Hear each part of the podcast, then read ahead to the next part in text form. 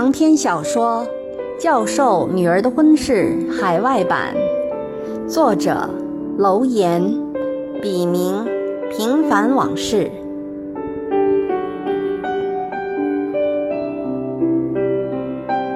仅以此书献给那些在异国天空下挣扎过、奋斗过、迷茫过、失去过，更收获了的人们，让我们共勉。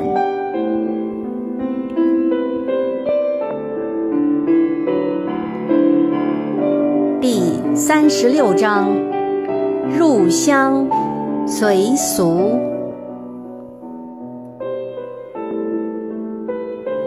题记：一个人的经历可以五味杂陈，也可能大起大落、饱经风霜，但这都不重要。重要的是，人只要活着，心里就不能没有希望。虽然这些希望有的可以实现，有的却一辈子都只是一个梦。尽管如此。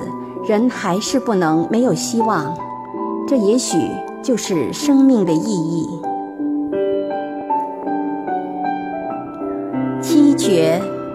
无题，衰败何须邀人宠？多少遗憾问秋虫。繁华已随雁南去，续舞秋风。仍从容。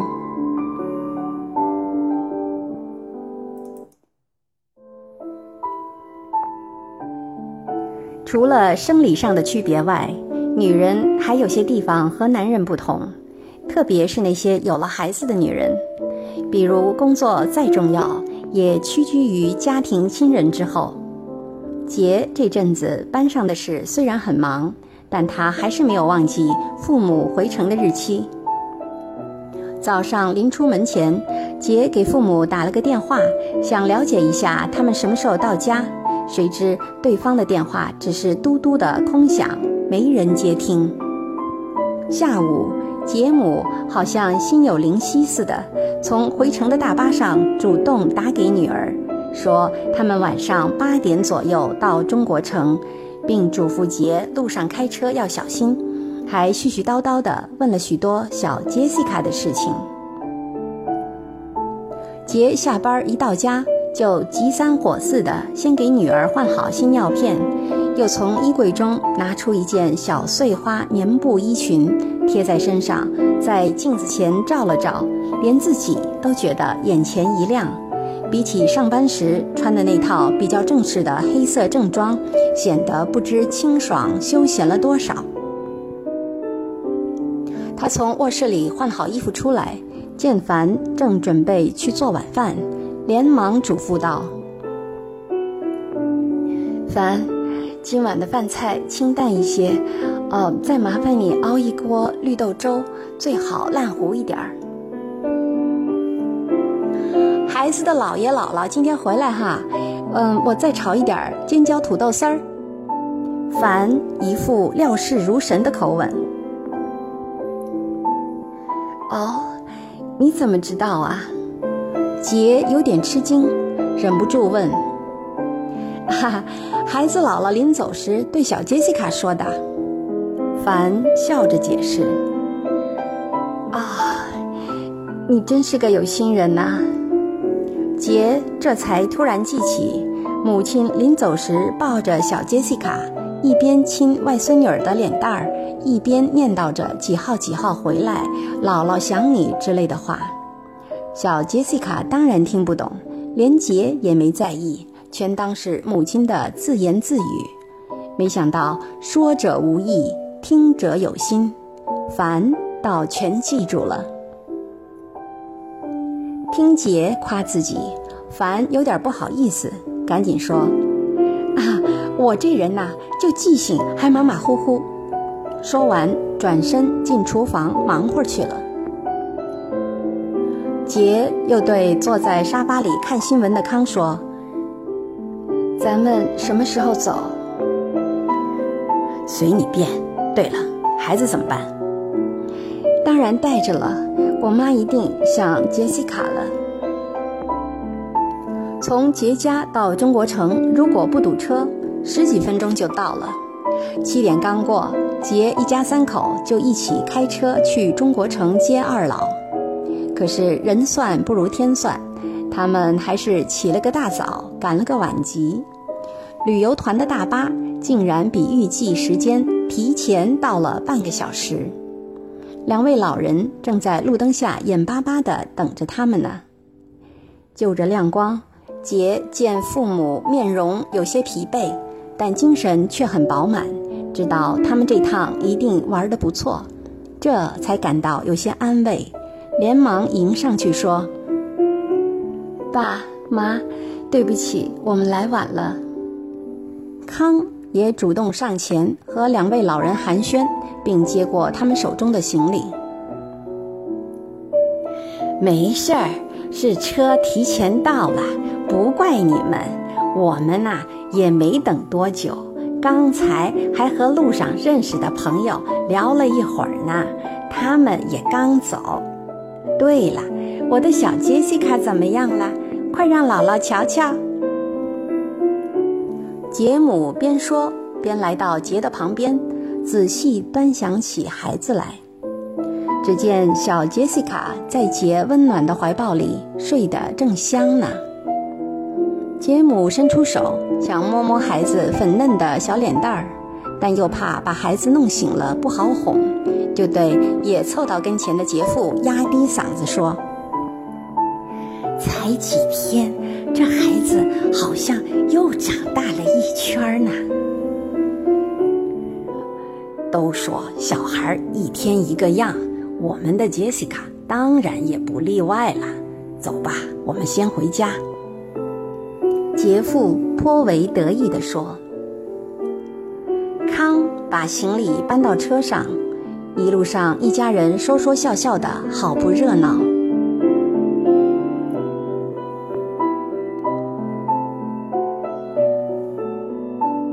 姨叔叔，你们回来了，一定很累吧？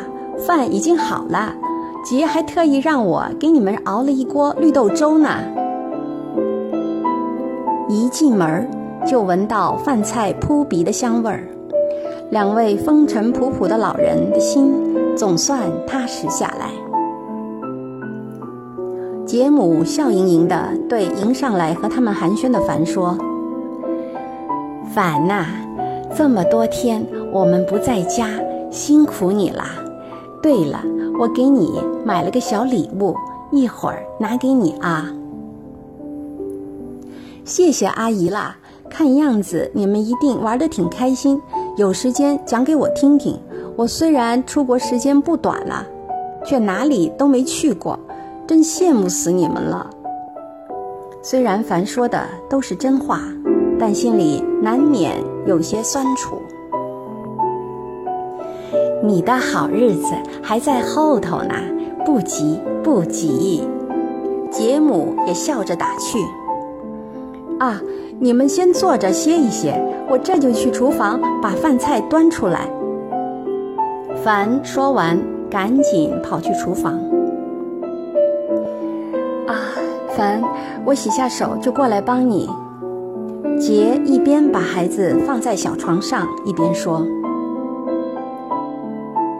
一家人吃过晚饭，杰去房里把机票拿来，递给父亲说：‘爸，飞机是下周一中午十二点半的。周六我领你们去一趟 Costco，看需要买点什么带回国去。’你不是说？”周末同乡会要组织你们去采樱桃吗？康插话提醒说：“啊，看我这记性，怎么把这事儿忘了呢？对了，干脆爸爸妈妈你们也去吧。”杰转过身，笑着问父母：“他忽然觉得这主意很好，同时心里也有点懊悔。真是的。”平时怎么没想到给爸妈多安排一些活动呢？临到二老要回国了，才发现其实自己可以为他们做的事情还很多。周一就要回国了，我们在家收拾收拾，还是你跟康带孩子去吧。杰姆不想让杰太累，就抢先说。康一听，马上回答道：“周末我要加班，去不了。我看还是您跟爸去吧，这也算是华人在北美的一种休闲生活方式，体验一下。”很值得的。是啊，听说有人赞助了一笔钱，摘完樱桃后还有免费烧烤。再说你们马上就要回国了，最后再深入一次基层，看看我们这些洋插队是怎么在乏味的美国没事儿找事儿的。杰接着康的话头，继续劝说父母。康。说出了他的心思，但他哪里知道，康不过是嫌麻烦，借故推脱罢了。老头子，既然孩子们有这份孝心，那我们就依他们吧。杰姆有时像个小女孩，玩心很重。什么事还不都是你说了算？杰父往上推了推老花镜，装出一脸无辜无奈的样子。真是的，越老越没正形，当着孩子的面说这话。杰姆娇嗔的撅了嘴，白了老头子一眼，心里却得意的很。妈，你去正好，可以帮我照看孩子。好，我就趁此机会多和外孙女热乎热乎。康，你明天下班路过 Walgreens 的时候，请帮我买一下防晒油和防蚊油。你当是国内啊？美国哪里有什么蚊子？买管防防晒油就够了。怎么没有？城市里没有，果园里就不好说了。还是顺便买来吧。好吧，康现在肯妥协了。周六晚上，杰思前想后，还是决定把小杰西卡留给凡，请他加个班，额外给了他一百美元。杰想陪父母好好玩一玩，最大可能的让他们尽兴。凡满心欢喜地答应下来，临走时还殷勤地告诉杰，不用挂念孩子。星期天，杰搭教会刘姐的车，和父母一起去郊外摘樱桃。我听小杰说，你老家是湖南的吧？怎么也参加东北人的活动呢？杰姆饶有兴趣地问正在开车的刘姐：“妈，你不知道，在国外大家参加什么全凭个人的兴趣和爱好，说是什么东北会、西北会的，其实没有严格的界限，哪里组织活动都希望来的人越多越好。在国内有地缘之分，而在国外这种区别一向很模糊。”从某种意义上讲，大家还不都是来自天南地北，黄皮肤黑头发，一会儿到了那儿你就知道了。再说，人家刘姐大学毕业后就分配在东北工作，也算得上半个东北人。杰抢着发了通议论：“杰说的没错，我们都是来自五湖四海，为了一个共同的革命目标。”走到一起来了哈。刘姐一边开车，一边风趣地跟杰姆打哈哈，眼前刷刷闪过的美国乡村风景，与他口里的毛主席语录，虽然有些风马牛不相及，却也相映成趣。杰姆一听，忍不住乐了起来，就连一直板着脸的杰父也不禁笑出声来。我可没什么远大目标，充其量就是个精神盲流。杰却自我解嘲的来了一句：“和刘姐自从谈过几次话之后，就变成了闺蜜，互相调侃惯了。你呀，就别卖乖了，教会里多少人羡慕你呢。”郎才女貌的一对欢喜，康丽、刘姐原来想说欢喜冤家，但话到嘴边，又生生的给吞了下去。她从后视镜里看到了杰的父母，所以出了口，就成了康丽。在杰的朋友圈里，刘姐最懂他，也最贴心。两人几乎就像姐妹一样无话不谈，对杰的婚姻状态，她是一清二楚，就像杰也知道刘姐的老公那方面不行一样。在海外，不但生活单调乏味，能交到真心的朋友也不容易，难得两个人能互相排解彼此的烦扰，精神上才不至于太过苦闷。杰一脸无辜，因为父母在身旁，他也不好解释什么，于是假装闭目养神。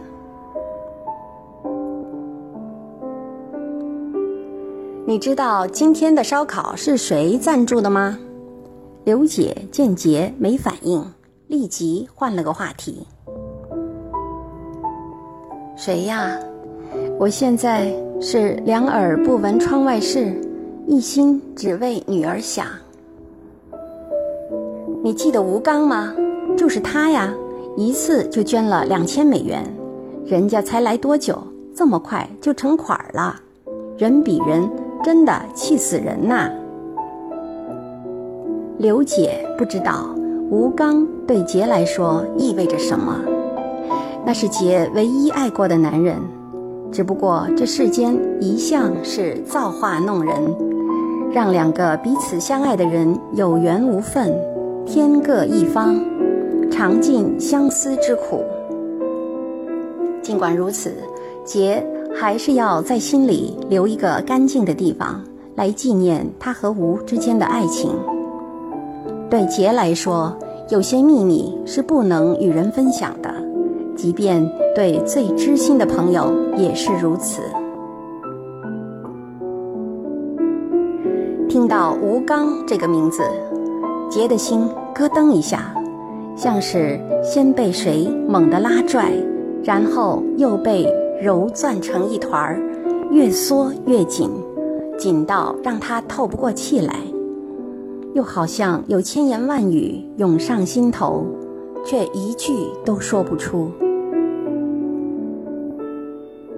杰，你怎么了？是不是空调开得太大？你觉得冷了？刘姐侧眼见杰，忽然眉头紧皱，脸色发白，关切地问。经刘姐一问，杰紧缩的心才哗的放松了，但又不便说明原因，嘴里只好胡乱地应承着：“啊，没什么，啊，不是，就是有点头晕。”可能是昨晚没有睡好。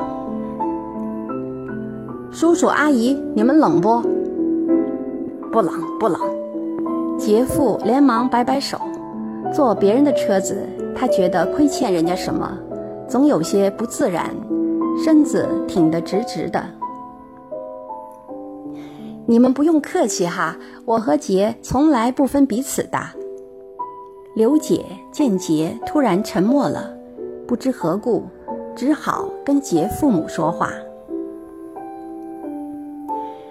幸亏我们小杰有你这么好的朋友，有事也能有个照应，真的谢谢你平时对他的关照呀。杰姆虽然也是个直肠子，但心里未尝没有细腻的地方。他一边跟刘姐说话。一边寻思刘姐刚才提到的吴刚，杰姆对吴刚的名字并不陌生，杰父却一点儿都不记得了。当时杰父听到女儿和别人好，顿时气得乱了方寸。他只关注女儿是否能悬崖勒马，至于那个男人是谁，他才懒得知道呢。而杰母就不一样，女人的好奇心很可能会伴随他们一辈子，尤其是对那些感情方面的问题都非常的敏感，也容易耿耿于怀。在对待某件事情上，男人往往注重结果，而女人。则更注重细节，这也许算是男女之间的区别之一吧。虽然在每个母亲的心里都会自然选择偏袒自己的孩子，但杰母还是警觉的，最先联想到杰和康的关系，想到他们俩现在还分居着的现状，心里不由得有些焦急。但当着外人的面又不好说什么。可杰姆实在不是那种心里能藏住事的人，因此显得有些忧心忡忡、坐立不安了。老太婆，你哪里不舒服啊？杰父似乎看出什么端倪，于是关切地问道：“没。”没什么嘛，杰姆极力掩饰着自己的心思。快到了，快到了，要不我们到前面的休息站停一会儿，大家都去方便一下。刘姐善解人意地说：“好，好，这样好。”杰父说：“刘姐。”在二七四号出口下了高速，把车停在了休息站的前面。杰正要推门下车，抬头却看到旁边停着一辆似曾相识的凌志牌黑色轿车。他心里一紧，莫非是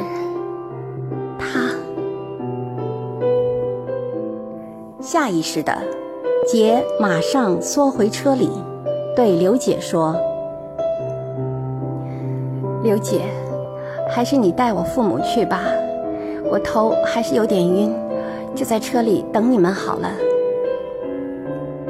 行，我给你买点水，咱们走吧，叔叔阿姨。杰把头依在车窗上，眯缝着眼睛，目光。漫无目的的在四周游荡着，心想：莫非真是自己触景生情、草木皆兵了？突然，一个熟悉而高大的身影，梦一样出现在他的眼前。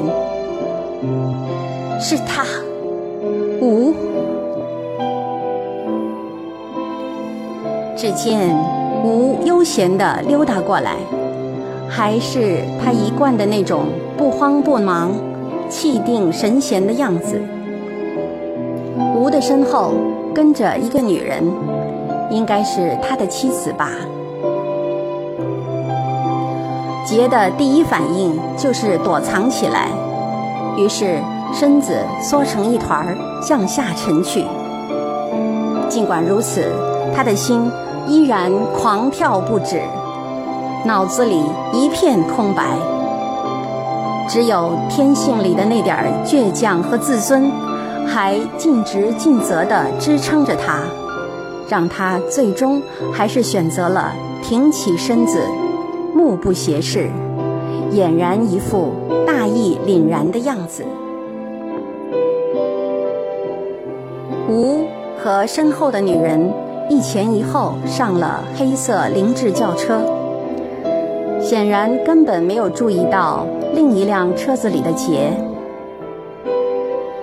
望着绝尘而去的黑色凌志，杰的心好像突然被人捅了一个大洞，所有的精气神和血液都在外泄，就像虚脱了一样。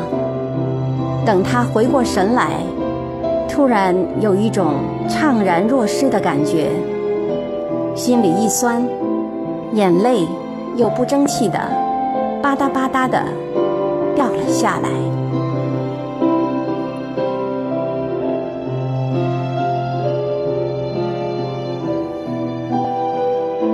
张伟，现代诗，陶醉。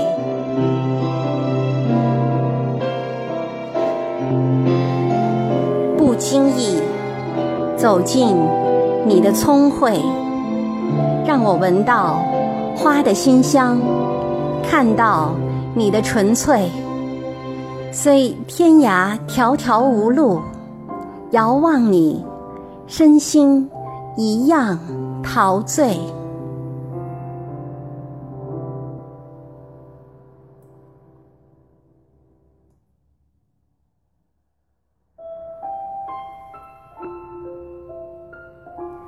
敬请继续关注《教授女儿的婚事》海外版第三十七章：飞蛾投火。